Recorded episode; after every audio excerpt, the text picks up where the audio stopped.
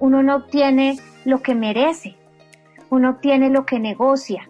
Por eso es que hay tanta frustración, porque la gente como no sabe negociar en su vida, con su pareja, con sus hijos, pero si no tienes habilidades conversacionales, pues muy probablemente no estés recibiendo lo que mereces porque no lo sabes negociar.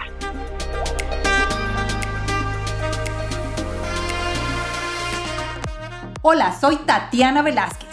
Cada semana dirigimos nuestras luces y toda la atención hacia una latina que con su inteligencia, talento y servicio está elevando nuestra comunidad y pavimentando el camino para las que venimos detrás. Ellas son innovadoras, empresarias, científicas, celebridades, pero sobre todo heroínas del día a día. Sus acciones, valentía y dedicación nos dicen en voz alta que como mujeres hacemos la diferencia y hoy pueden ser tus mentoras. Bienvenidas a Latinas Mastermind. Hola a todos, ¿cómo están? Bienvenidos a este nuevo episodio de Latinas Mastermind. Feliz miércoles para todos. Espero que estén teniendo una semana fantástica y que este día, hoy, el ombligo de la semana o el home day, como lo dicen acá, sea muy bueno para todos ustedes y que el episodio del día de hoy nos traiga muchas ideas para movernos un pasito adelante. El episodio de hoy está dedicado a todas esas personas que tenemos que hacer negociaciones, o sea, creo que para todos. En especial, el día de hoy vamos a hablar sobre las negociaciones de salario, bien sea cuando estás aplicando a un trabajo nuevo o cuando estás ya dentro de una compañía y quieres un aumento de salario. De todas maneras, el episodio está muy basado en la negociación en general, qué hacer, cómo prepararte, cómo diseñar una negociación y cuáles son todos los ingredientes necesarios para hacerlo. Para ello, hemos invitado el día de hoy a Jessica Triana. Jessica es coach ejecutivo y laboral con más de cinco años de experiencia. Ella ha entrenado a más de mil personas y ha hecho coaching por más de 600 horas acumuladas.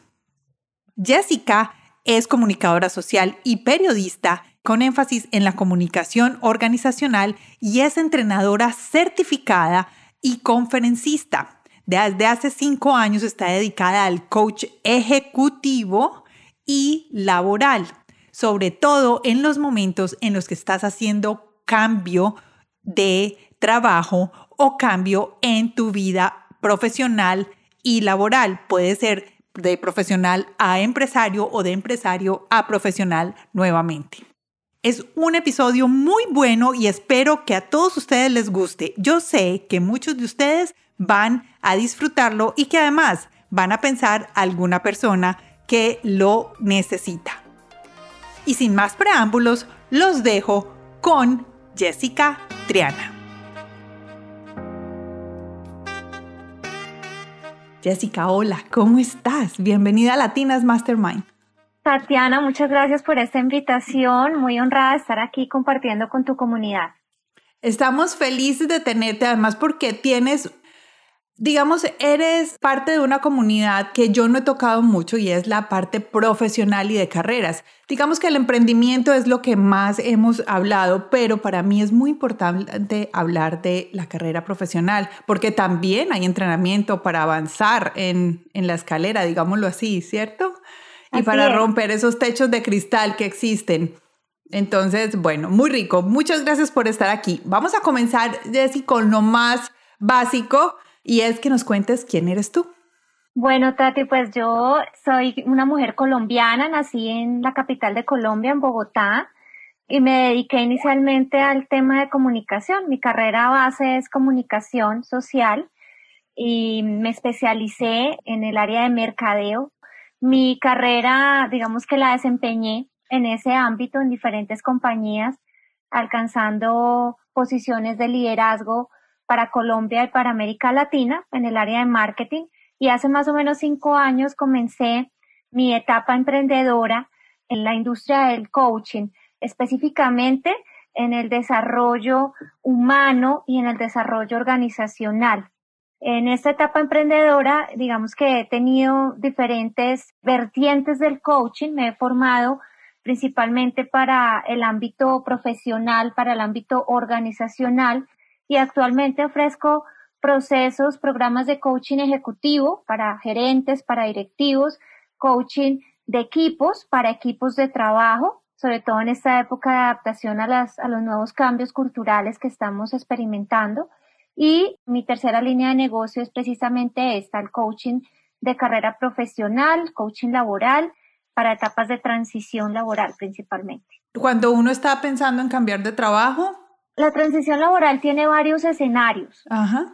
Te voy a comentar algunos. Puede ser cuando tú estás en un trabajo, pero quieres cambiar de trabajo. Entonces quieres prepararte, entrenarte para esa transición, porque igual ahí hay mucho que va a cambiar y hay que hacer un entrenamiento, digamos, una preparación, tanto a nivel psicológica como también de brechas de habilidades, de aprendizajes, pero también hay una segunda transición que es cuando tú llevas una etapa como empleado, por ejemplo, y tu transición es hacia el emprendimiento. También hay que prepararse para mm. eso porque son, es muy distinto, es muy distinto, yo lo viví y precisamente para tener menos traumatismos, para hacer algo bien hecho, bien programado y sobre todo que tenga éxito, es importante prepararte también.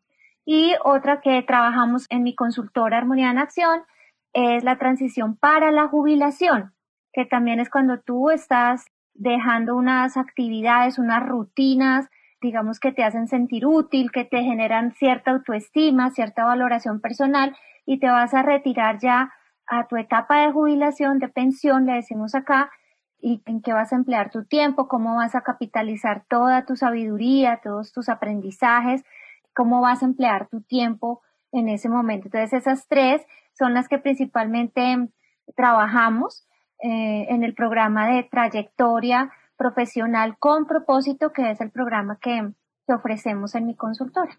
Me encanta. Además, porque me acabas de dar casi que tres podcasts adicionales. Con mucho gusto. Bueno, Jessy, vamos a hablar el día de hoy sobre el tema de negociación. Y cuando comenzamos esta llamada, antes de empezar a grabar, tú me dijiste algo que me llamó muchísimo la atención. Y es que una negociación es una conversación. Y de verdad me llamó muchísimo la atención porque nunca lo había pensado así. Es que de verdad, claro, es una conversación entre una persona que está al frente tuyo o una persona que tiene algo para ofrecerte y tú quieres pedir eso, pero entonces, ¿cómo vamos a hacer? ¿Por qué no empezamos hablando sobre el tema de la negociación y ya después profundizamos en nuestro tema de una negociación de salario? ¿Qué te parece? Me parece muy bien.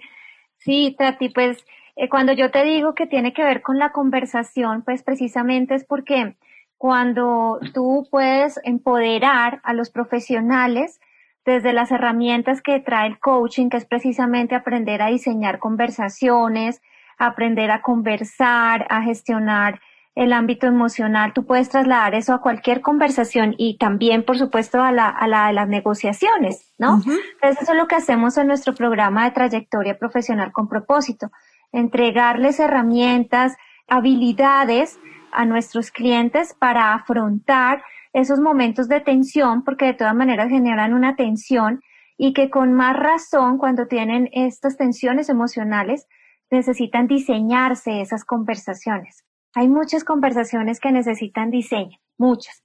Y en esta la negociación no es una excepción. ¿Por qué, Tati? Como dice eh, un maestro del ámbito de las negociaciones, uno de los autores que he leído en estos temas particularmente, que se llama Chester Carras, es estadounidense, por cierto, en los negocios, pero también en la vida, uno no obtiene lo que merece, uno obtiene lo que negocia. Por eso es que hay tanta frustración, porque la gente, como no sabe negociar en su vida, con su pareja, con sus hijos, con quien sea, se siente frustrado. Entonces dice, ay, pero es que yo me merezco y es que yo he hecho y, y he estudiado, pero si no tienes habilidades conversacionales, pues muy probablemente no estés recibiendo lo que mereces porque no lo sabes negociar, ¿no? Y en la negociación pues hay diferentes estilos y el error principal que tú puedes cometer al ir a negociar es no preparar la negociación, porque la negociación no comienza cuando inicia la conversación, la negociación comenzó mucho antes atrás, cuando tú investigaste con quién vas a conversar, cuando sacas yo lo llamo como un plano de cuáles son los intereses que tiene esa persona, qué es lo que busca en ti, qué necesita, qué lo motiva a buscar eso que falta. Espera, espera, estás hablando de la persona con la que yo voy a ir a negociar. O la persona con la que tú hacen, ah, bueno, mira, ahí, ahí está el segundo error. Ajá. Que los profesionales o los trabajadores se centran es en pensar y listar sus necesidades las Exacto, en lo que yo quiero, en lo que yo necesito. Exactamente. Ah, ok.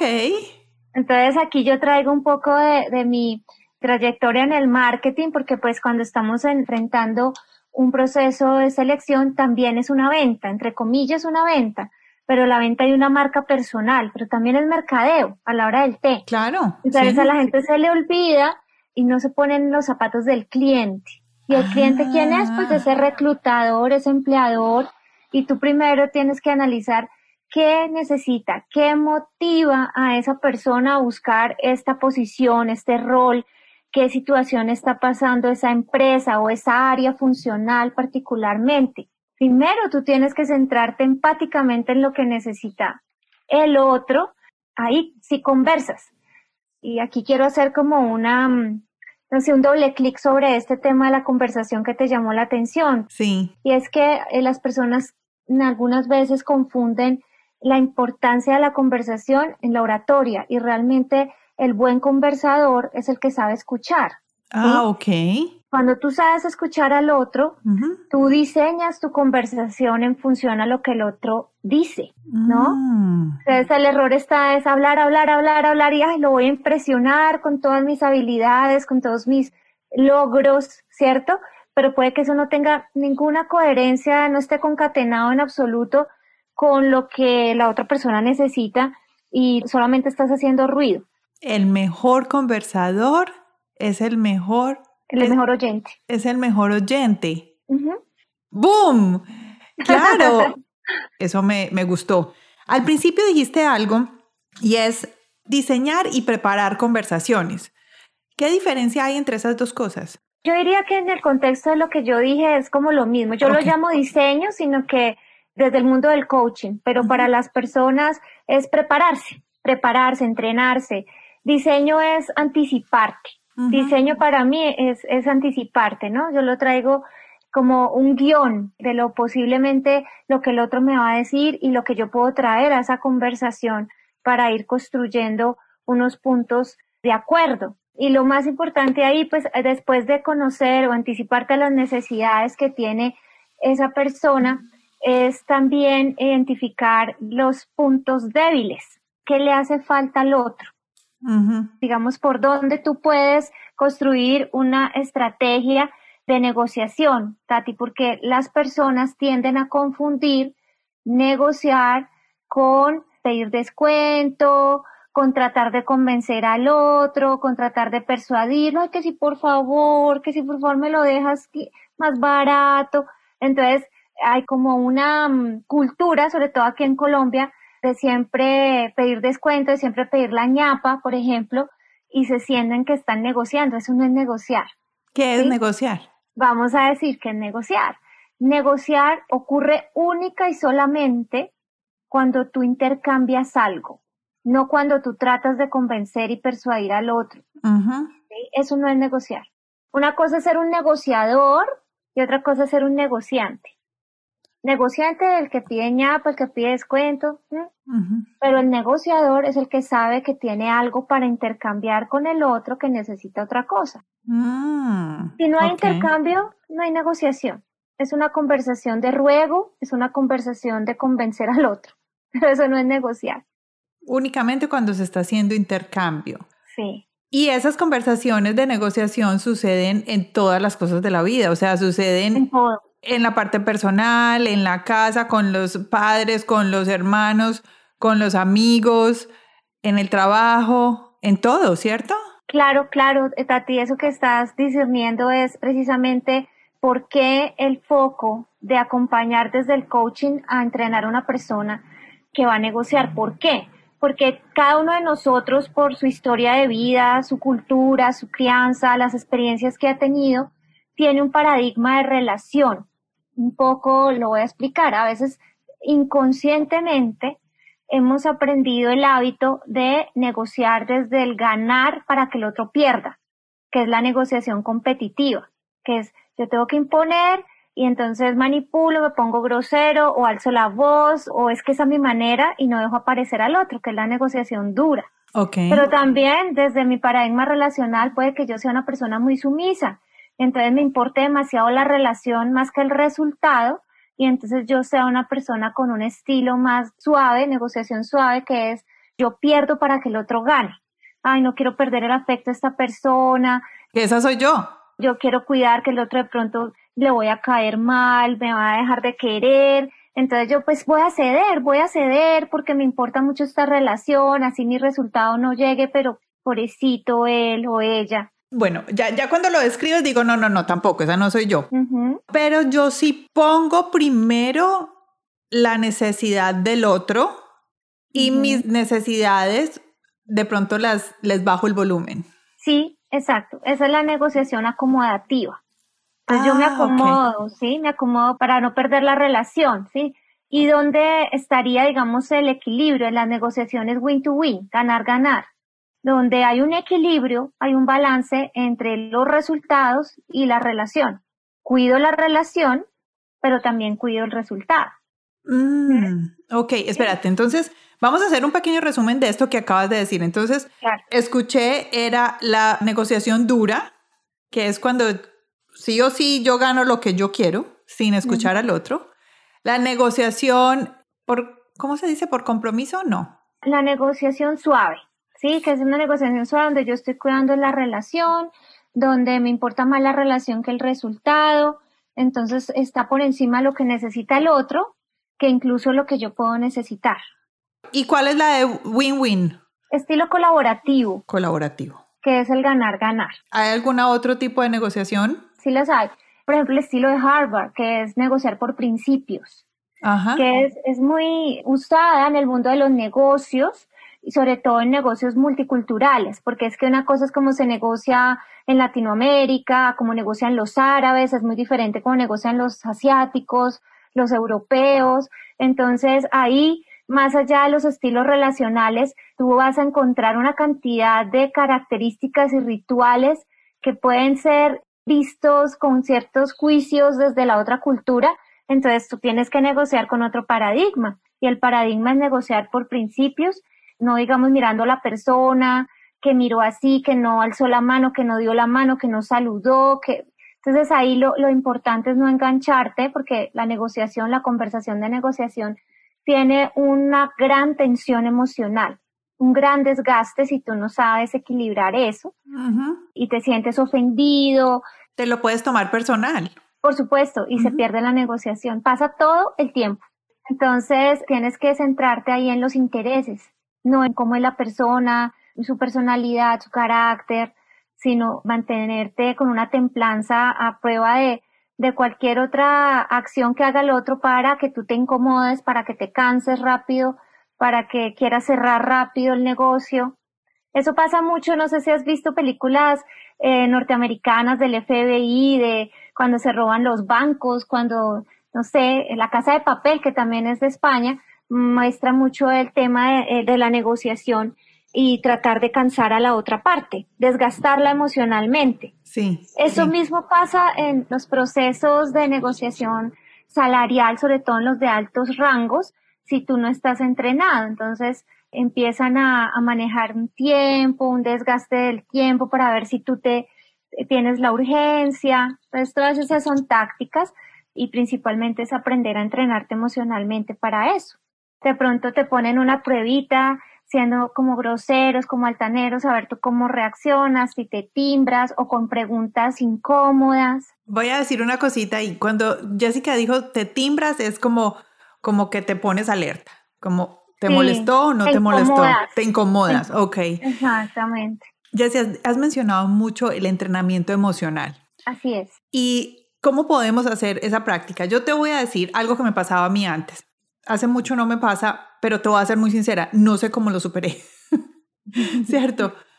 Cuando yo iba a hacer una, una conversación de negociación, pero es que no sabía decirte como en qué sentido, o sea, no me pasaba siempre, pero usualmente se me cortaban las palabras y me daban como ganas de llorar, ¿me entiendes? Pero no era ganas de llorar porque me estuviera, era como el susto, voy a decirte eso.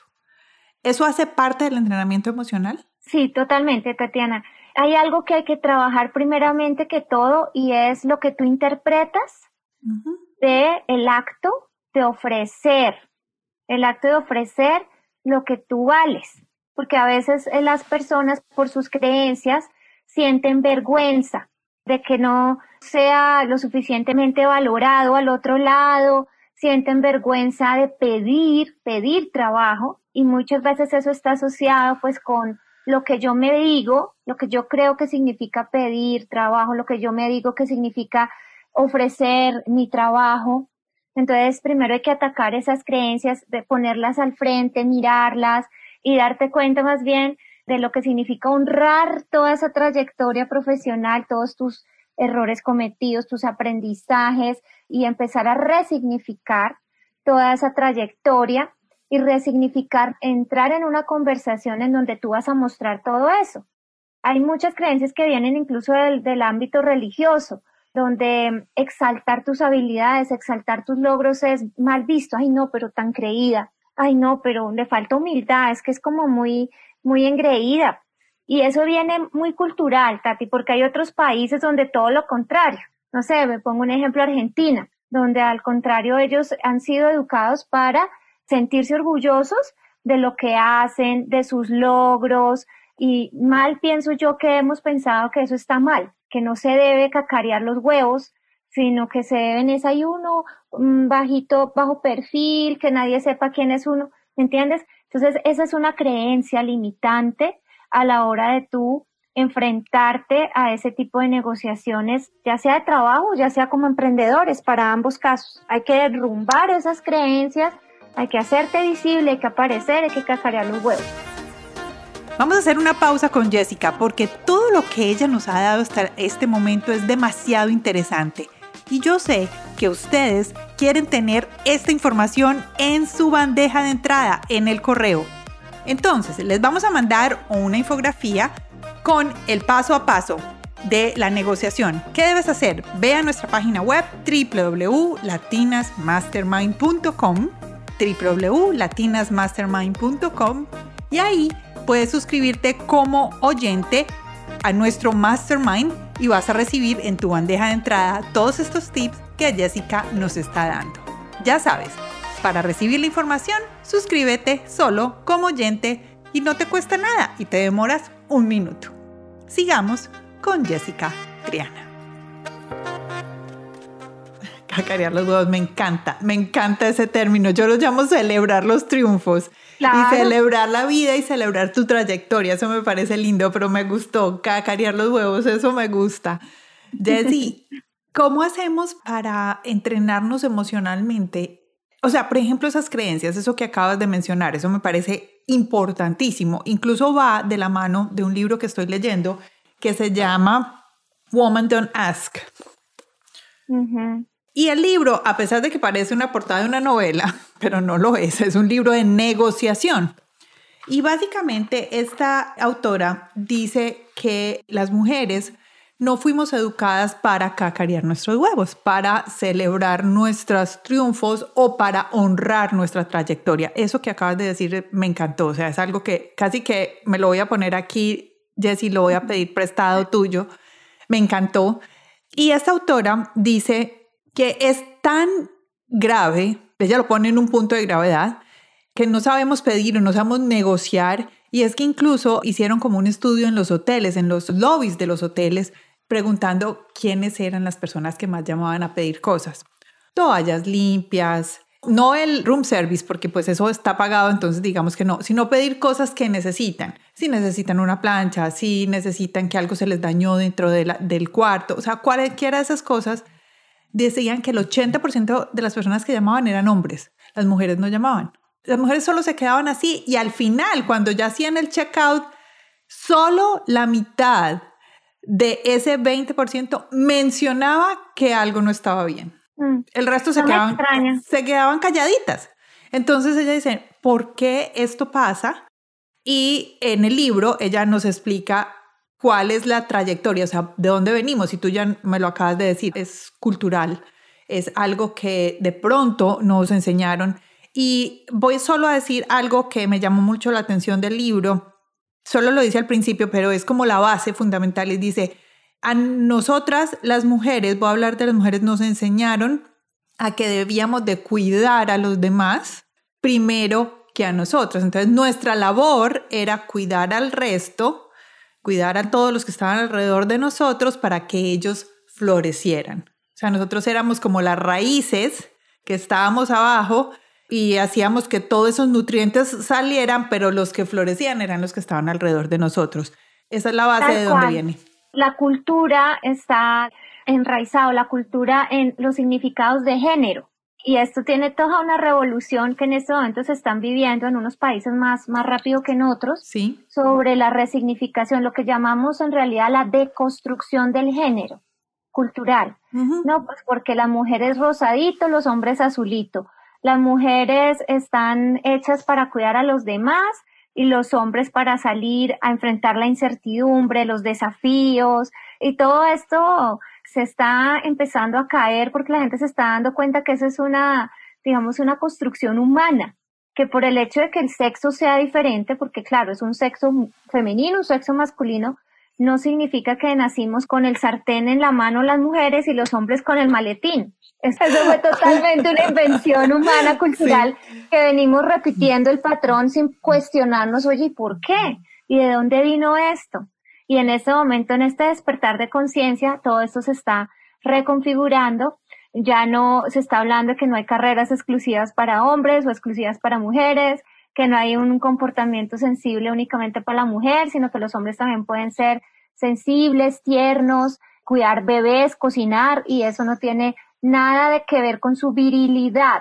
Y que las mujeres porque jueguen fútbol no tienen nada que ver con que no sean femeninas.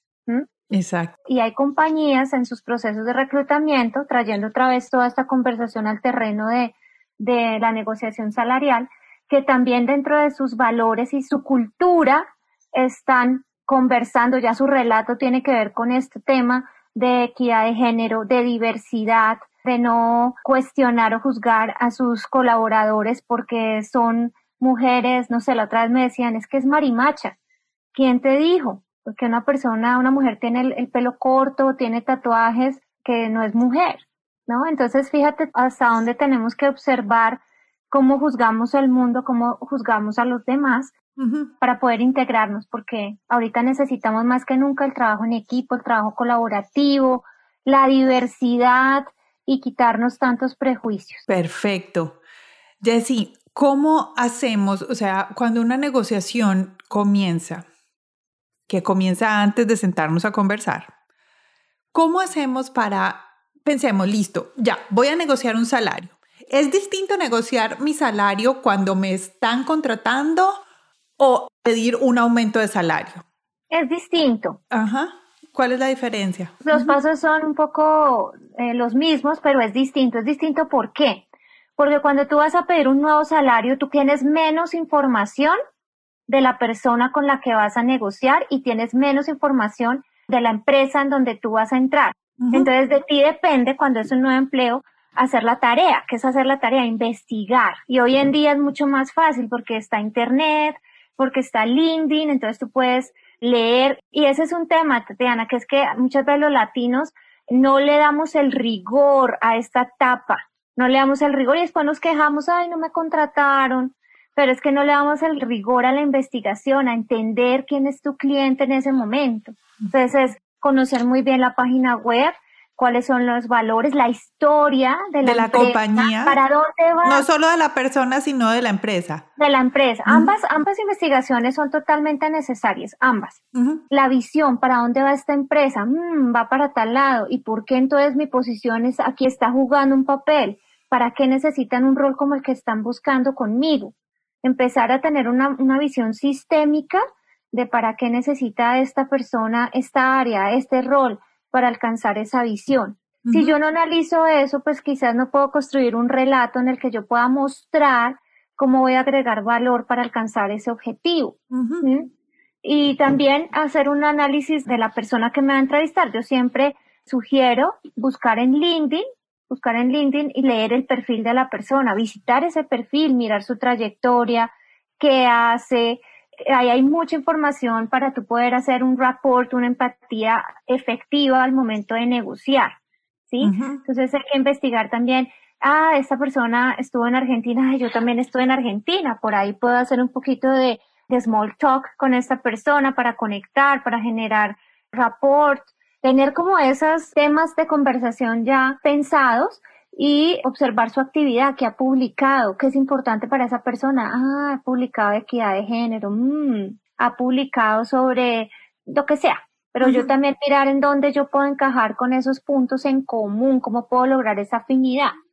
Esa tarea hay que hacerla siempre y a veces las personas se la saltan y llegan allá a improvisar y digo yo eh, coloquialmente a echar los ojos para arriba porque no saben qué responder, no planearon nada, quedan ahí en blanco. Te hago una pregunta. Como muchas personas seguramente, ahora podemos ver quiénes visitan nuestros perfiles. ¿Está bien si esa persona ve que nosotros entramos al perfil de ellos a ver?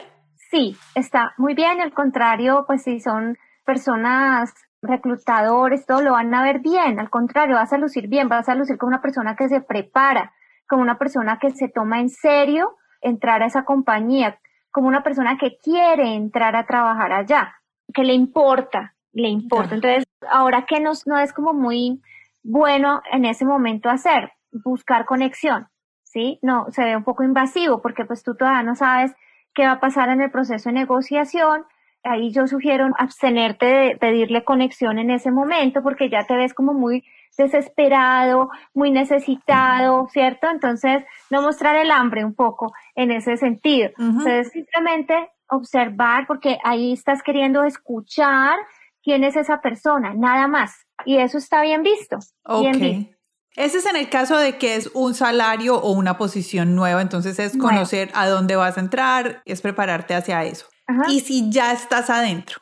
Y si ya estás adentro, pues tienes muchos más elementos a favor, pero también elementos en contra. ¿Por qué? Porque ya conocen tu estilo de comunicación. La negociación normalmente viene precedida de que cada persona tiene un estilo de comunicación.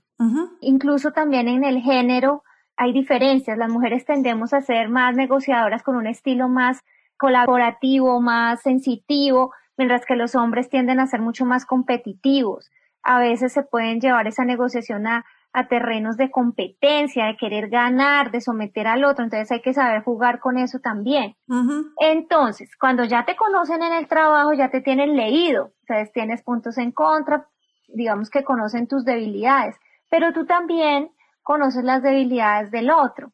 Entonces ahí esa conversación necesita más diseño todavía más estrategia todavía. Y nuevamente, pues quiero decirte, como unos pasos para esa negociación. Bueno, estamos listos. ok, siempre que te llamen, ya sea para una posición nueva, como para una, un ascenso o una oportunidad dentro del trabajo, esa conversación comienza por una, una declaración de gratitud.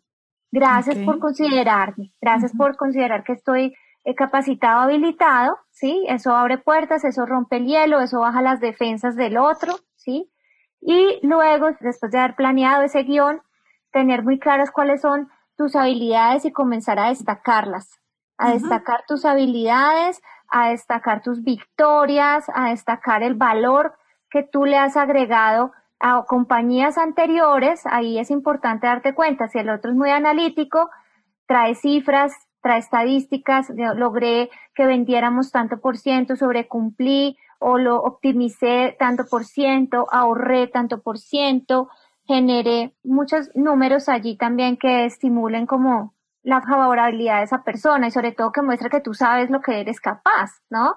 Mira, todos mis logros fueron estos, estos, estos, logramos esta, esta situación. Y cuando es en la misma compañía, pues con más veras. Fíjate que yo en el cargo tal he logrado que esto pase, que tantos clientes se queden, bueno, esta satisfacción, mostrar lo que has hecho ahí, el valor que has entregado a la compañía, por qué tú eres valioso ahí. El punto tres, que es tú haber inventariado cuáles han sido tus logros exitosos, las victorias que has tenido allí. ¿sí?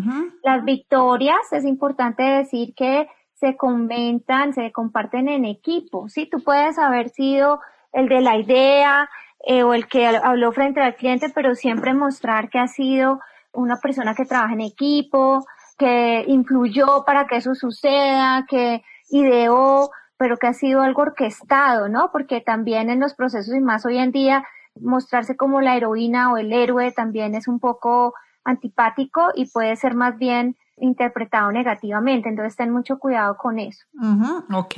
Un cuarto punto es empezar a sugerir iniciativas para mejorar el área, para mejorar la empresa. Si tú has hecho la tarea y leíste y eres una persona informada de las tendencias porque ves las noticias, porque lees sobre ese nicho industrial, pues es que es en el que tú te mueves profesionalmente. Tú puedes decir, mira, eh, lo que se viene ahorita es, no sé, la tendencia del fintech, la tendencia de la inteligencia artificial, qué sé yo, que se vea que tú estás informado y que desde lo que tú traes puedes aportar, contribuir, mejorar el área, optimizar lo que hace ese cargo, maximizar recursos, que son palabras mágicas en los oídos de los empresarios. Maximización, optimización, rentabilidad, ¿sí?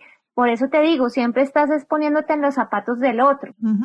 Error garrafal, ir a hablar palabras como yo necesito, yo quiero. No, no, no, no, error. Busca siempre hablar la conversación en términos de lo que esa empresa, esa área requiere y cómo tú, con tus iniciativas, con tu creatividad, con tu ingenio, vas a aportar para que ellos estén mucho mejor. Ahí tú te vuelves súper atractivo. ¿sí? Quinto punto, ahí sí vas a plantear ese salario, o sea, cómo ese salario va a compensar todo eso que tú acabas de decir en el punto cuatro, todo ese esfuerzo, toda esa creatividad, cómo ese salario se compensa y trae también investigación de mercado. Mira, este salario que es, eh, no sé, Chief Officer en el mercado, en este sector inmobiliario, en este sector, no sé, el que sea, el que tú estés, oscila y entonces tú traes un rango. Es muy importante decir no una sola cifra, sino un rango, que es lo que compensaría todo este esfuerzo que estoy haciendo. Ya sí, y ese, esa conversación o ese punto 5 se da, o sea, o en ese momento hablamos de él, porque usualmente te preguntan cuál es tu aspiración salarial. Pero ¿qué pasa si no te preguntan? No, tú lo pones. Es que ahí es donde está el tema. Tati, no ponerlo, no estoy esperando que me digan cuánto me... No, el punto 5 tú lo lanzas sin miedo. Tú acabas de hablar de todas las iniciativas, todo lo que tú observas, que hay una brecha, que hay una oportunidad de desarrollo allí gracias a que tú lo estás viendo y que tú le puedes generar valor. Y de una, o sea, eso es sin anestesia. Por eso yo considero que mi salario, sí. que está en este rango y tanto, compensaría el poder desarrollar estos proyectos desde este rol lo que dice el mercado hoy es que en este nicho está entre tanto y tanto, porque pues eh, tiene este, este nivel de responsabilidad, está ta. Y ahí uno no puede caer en una pregunta que siempre ellos tratan, que es, es, una, es una estrategia y es cuánto te ganabas antes en tu anterior trabajo. Y entonces tú no puedes caer ahí con el error de decir, no, yo me ganaba, no sé, digamos que sea mucho menos. Tú ahí lo puedes manejar diciendo, mira, este trabajo no es igual, tiene otro tipo de responsabilidades, implica otras habilidades distintas, no necesariamente porque se llame igual el rol, amerita la misma compensación, ¿sí? Entonces tienes que tener mucho cuidado con esa pregunta porque si no, ellos van a tratar como buenos empresarios y buenos negociadores de pagar lo mínimo. Entonces, si tú les dices que te ganabas X o Y, pues van a tratar de llevar tu salario ahí o un poquitico para darte contentamiento. Y en el rango, cuando es el rango, tú ese rango no lo vas a llegar a pensar ahí, es un rango que tú ya has planeado porque ellos se van a ir por el mínimo. Entonces tú ese mínimo ya lo tuviste que haber pensado, cuál es tu límite y cuál es tu ideal. Ese rango tienes que darlo pensado, eso se llama en negociación el mínimo acuerdo de negociación, se le conoce técnicamente como el MAAN. El MAAN, que es la zona de negociación donde está el límite y el ideal, o también lo llaman como el techo y el piso. Perdóname, el mejor alternativa de acuerdo negociado. MAAN, mejor alternativa de acuerdo negociado. Entonces tú colocas el mínimo y el máximo en ese rango para que esa se vuelva pues la zona de negociación, ese espacio que está ahí entre el uno y el otro. Y se empiezan a acercar pues en el momento de la negociación. Ahí empieza la negociación para la cual pues tú ya has preparado todas estas listas de beneficios que tú vas a agregarle a la posición. Ok, esa es otra pregunta. ¿Ya terminamos con el paso a paso? Sí, esos eran los cinco pasos que les propongo en este momento. Me encantaron, pero tengo muchas preguntas.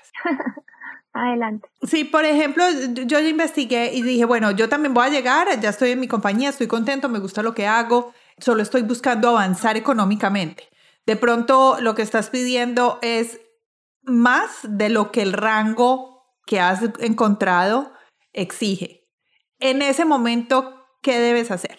Te debes preguntar, si has entendido que la negociación es un intercambio hasta este punto de la conversación, tú te tienes que preguntar, si tú vas a pedir un 20% más, o sea, tú vas a pedir, ¿tú qué vas a dar adicional que compense ese 20%? Tú tienes que tener esa carta pensada antes. Mira, lo que pasa es que yo soy una profesional experta en todo el mercado latinoamericano, ¿sí? Yo tengo un capital social ya desarrollado allá y puedo ayudarlos a llevar sus negocios a ese lugar.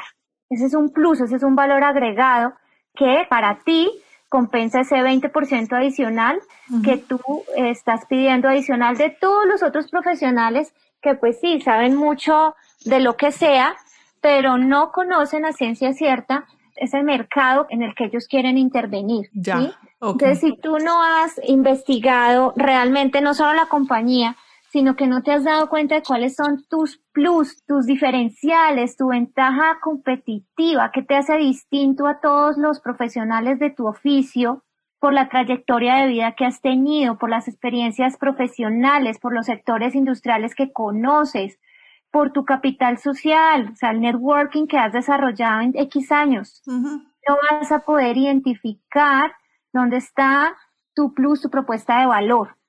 Entonces, digamos que tú estés por encima de ese rango que ellos están dispuestos a, a pagar. Entonces, ahí tú también, si es un trabajo que te interesa porque te interesa para tu trayectoria profesional, le da un, buen look a tu trayectoria, que pases por esa posición, por esa compañía, entonces tú puedes decir, puedo ser flexible y puedes lanzar una pregunta como, por ejemplo, bueno, ¿qué tan flexibles ustedes podrían ser con, con el salario? ¿Se podría compensar esta brecha con otros beneficios?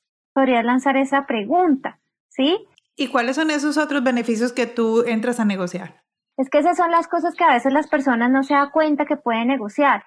Yo puedo negociar trabajo en casa, yo puedo negociar, aquí en Colombia se le llama la medicina prepagada, un seguro de vida, puedo negociar tiempo libre, puedo negociar vacaciones, eh, vacaciones, capacitación, becas, las becas. Y tengo varios clientes que han negociado becas para maestrías, han negociado poder trabajar con un equipo diferente. Entonces tengo el caso de una cliente que le permitieron subcontratar una consultora como un outsourcing para desarrollar ciertas cosas en su trabajo y con eso les planteó a ellos una optimización de gastos que no les implicaba a ellos pagar una nómina. Y eso fue una idea de ella para poder entrar en el cargo, le pagaran a ella más y tenía su equipo externo. ¿Pero ella pagaba ese equipo? No. Lo pagaba la compañía. La compañía, pero a la hora del té le salió más barato la iniciativa que ella trajo de tener outsourcing ese equipo de diseño a tenerlo pago dentro de la empresa. Entonces, fíjate, eso fue también una parte de la creación que se genera cuando tú estás en ese intercambio, cómo yo le genero valor al otro para que sea más fácil que me paguen mi salario como, como yo lo requiero. Entonces, en, en, eso tú puedes ser flexible y preguntarles a ellos qué tan flexibles puedes ser. Ok. Eso es importante. ¿Cómo te ha parecido el podcast hasta este momento? Este episodio está súper chévere. Y yo sé que estás pensando en una persona que puede sacarle mucho provecho a este podcast. ¿Qué debes hacer? Copia y pega el link de este podcast y lo puedes mandar por tus redes sociales o lo puedes mandar por un mensaje de texto. Ese es el mejor regalo que hoy le puedes dar a un amigo o a un familiar y le puedes decir, mira, escuché esto y me acordé de ti y sé que te va a servir. Es lo mejor que puedes hacer por ellos, un regalo para un amigo o un familiar y lo mejor que puedes hacer por nosotros y es la mejor manera de apoyarnos. Continuemos con Jessica Triana. Jessy, esto está muy bueno, o sea, ya, ya estamos casi llegando al final, pero tengo una última pregunta que de pronto se nos va a extender un poquito. ¿Cómo es la negociación contigo mismo cuando estás pensando en un aumento de salario? Mira, esa es la negociación más difícil, pienso yo, Tati. En todo siempre tiene que ver en la relación contigo mismo. Porque como te decía al comienzo de esta conversación, tienes que revisar cuáles son esos paradigmas que te están manteniendo pequeño, inseguro, no merecedor de toda la abundancia, ¿no? Vuelvo y digo, escribir es muy importante, el diseño.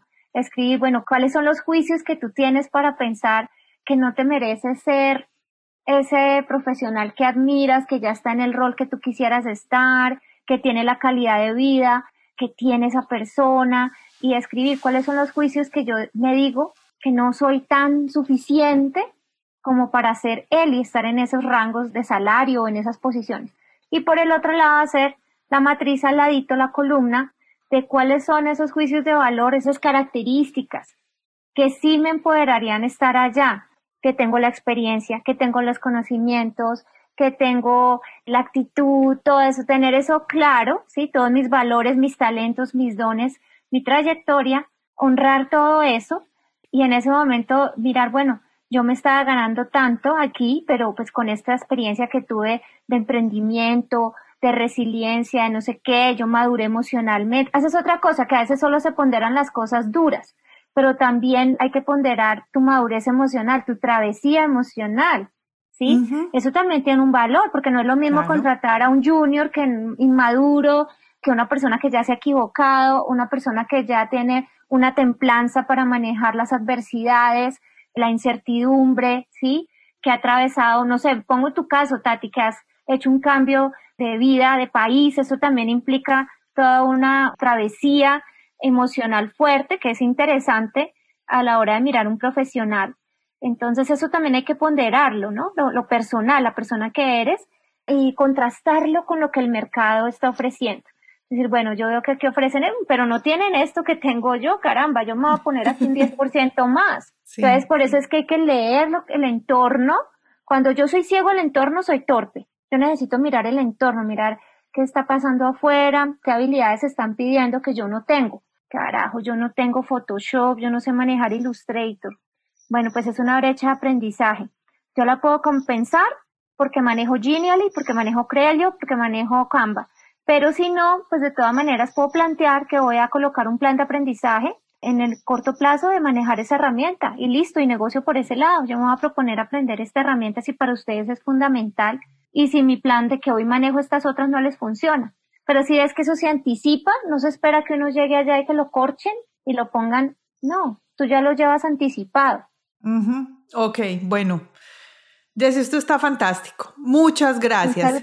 Muchas gracias. O sea, esto está casi que para muchos, muchos más podcasts. Esta información que nos has dado es valiosísima. Entonces, para terminar, ¿Cuáles serían esas tres cosas que tú le dirías a nuestros oyentes? Miren, en el momento en que ustedes se vayan a sentar a negociar, tengan presente esto. Bueno, yo les voy a decir cuatro. Cuatro, perfecto. La primera es que me sigan en redes sociales para pedir esta asesoría mucho más profunda en arroba Jessica Triana Coach. Me encuentran en YouTube, me encuentran en Instagram y mi página web www.jessicatrianac.com. Entonces, la primera se preparan para estas conversaciones, para todo su proceso de transición laboral. Ahora, cuando ya han tenido eso, lo que les digo es, primero, investigación del cliente, foco en el cliente. ¿Qué necesita el cliente? ¿Qué lo motiva? Oportunidades de crecimiento en el cliente. Y dentro del cliente, un paréntesis, están tanto la empresa como la persona que te va a entrevistar. Una investigación profunda de eso. Segundo punto, preparar tu conversación, o sea, identificar tú qué es lo que estás ofreciendo que puede llenar pues esas necesidades que ellos tienen. Toda tu trayectoria, tus puntos fuertes pueden agregar valor en eso. Eso es antes. Y cuando estés ya en la conversación, escucha cuál es el estilo de negociación del otro, cuál es el estilo de negociación del otro para que tú desde esa escucha activa puedas utilizar tu estrategia, acomodarte si es competitivo, si es colaborativo, si es una mujer, por ejemplo, que busca mucho las relaciones, pues date el tiempo de que te conozca, hablar un poquito de lo personal. Si es un hombre que normalmente va al punto, a la situación, pues entonces sé muy directo, sé muy concreto. Entonces, escucha el estilo de negociación. Y por último, diría yo que no temas hacer las preguntas valientes. ¿Cuáles son las preguntas valientes? Las preguntas valientes como por ejemplo es, ¿ustedes están dispuestos a, a ser más flexibles, a ofrecer otros beneficios? Ya, entendido. ¿Cuánto es lo máximo que pueden ofrecerme? ¿Sí? No sentirse groseros, no sentirse rudos. Tiene que quitarse de la cabeza que están en, en inferioridad. Desde que entren allá hay una paridad. Esa persona necesita algo y tú lo vas a ofrecer. No solamente tú necesitas el puesto, ellos también necesitan una persona con capacidades, competente. Entonces, fuera de pensar que tú estás por debajo y mirarlo como con esa superioridad, esa autoridad, no. Tienes que quitarte esa concepción porque si no te la quitas, no vas a poder hacer preguntas valientes y vas simplemente a contestar lo que ellos quieran. No. Y cuando eso sucede, tienen la sartén por el mango, te van a dar no lo que tú mereces, sino lo que ellos quieran. Impresionante. Gracias, Jessie. O sea, acabas de cerrar con un broche de oro este podcast. Te agradezco muchísimo nuestra conversación del día de hoy. Espero que no sea la, la última, porque creo que tienes muchas cosas para compartir. Ya lo dijiste, pero quiero que vuelvas y lo menciones. ¿Dónde las personas pueden ir a encontrarte? Gracias a ti, con mucho gusto. Me encuentras en www.jessica con J que es mi página web, ahí está mi blog, te puedes suscribir. Y en redes sociales puedes seguir mi contenido sobre estos y otros temas también relacionados con el mundo empresarial y de liderazgo en arroba Jessica Triana Coach y en mi canal de YouTube arroba Jessica Triana Coach. También en LinkedIn me encuentran como Jessica Triana Castillo. Jessica Triana Castillo.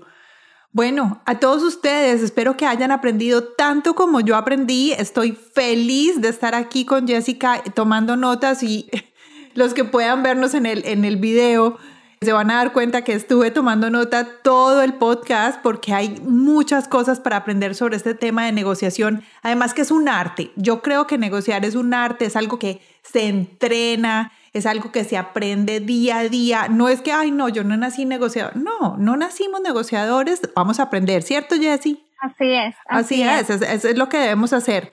Me llevo de este podcast una enseñanza muy grande. Uno es primero que es una conversación. Dos, que yo debo conocer y brindarle soluciones a la persona con la que estoy hablando, a la empresa o a la persona en general. Y esto aplica tanto para, para negociaciones salariales como si soy un emprendedor y estoy ofreciendo un producto, un negocio. Me voy con eso. Y lo tercero que me voy es no nos sintamos inferiores en el momento de la negociación, ni digamos que ellos tienen el sartén por el mango, no, yo también hago parte de la negociación, entonces me parece eso muy bueno. Y la preparación. Ya si voy a contarte algo, que esto lo, lo aprendí de una amiga que en algún momento ella estuvo fuera de trabajo y cuando hablábamos ella me decía, descubrí que buscar trabajo es un trabajo de tiempo completo. Sí, pero yo le agregaría a eso algo, Tati. Hay que hacerlo con estrategia. Porque sí, por eso es que hay gente que dura mucho tiempo porque no tiene una estrategia. Y en eso es donde nosotros somos expertos para acompañar a las personas. Mejor aún. Bueno, a todos, vayan y sigan a Jessica Triana como Jessica Triana Coach en las redes sociales, Jessica Triana C, la C es de Castillo, pero solo hasta la C.com. Y a nosotros vayan a las redes sociales www.latinasmastermind.com Voy a hacer un infograma de esto que hablamos el día de hoy con Jessica. Voy a pedirle a ella que me ayude un poquito. Hacemos un infograma y se los vamos a mandar a todos ustedes los oyentes, los que ya están suscritos como nuestros oyentes en nuestro mastermind. Ya están allí. Y si ustedes quieren hacer parte de este mastermind, vayan a nuestra página web www.latinasmastermind y se suscriben. Van a recibir todos los notas de este programa, las eh, links directos a el website y todo lo que Jessica nos dijo el día de hoy. Van a recibir el infograma de cómo sentarse a negociar y sobre todo si es una negociación de salario. Y además van a recibir los eh, regalos que tenemos solo exclusivamente para los miembros de nuestro mastermind. Espero que todos estén muy bien, que tengan una excelente, excelente semana. Disfruté este podcast cantidades y espero que todos ustedes lo hagan. Copien y peguen este link y se lo mandan a las personas que ustedes saben que lo van a necesitar en las redes sociales, copien este link, dicen, miren, tú tienes que escuchar a Jessica Triana en Latinas Mastermind porque nos dio unos tips fantásticos y les voy a contar otra cosa. Tomen un screenshot y lo ponen en sus redes sociales, en sus historias, en Instagram y taguen a Jessica, arroba Jessica Triana Coach y a nosotros, arroba Latinas Mastermind, para nosotros decirles qué fue lo que más nos gustó de este podcast. ¿Te parece, Jessie? Me encanta la idea. Muchas gracias, Tati. Qué rico estar aquí contigo hoy. Bueno, a todos ustedes que tengan una feliz semana y lo disfrutamos. Jessie, muchas gracias. Con gusto. Chao. Chao, chao.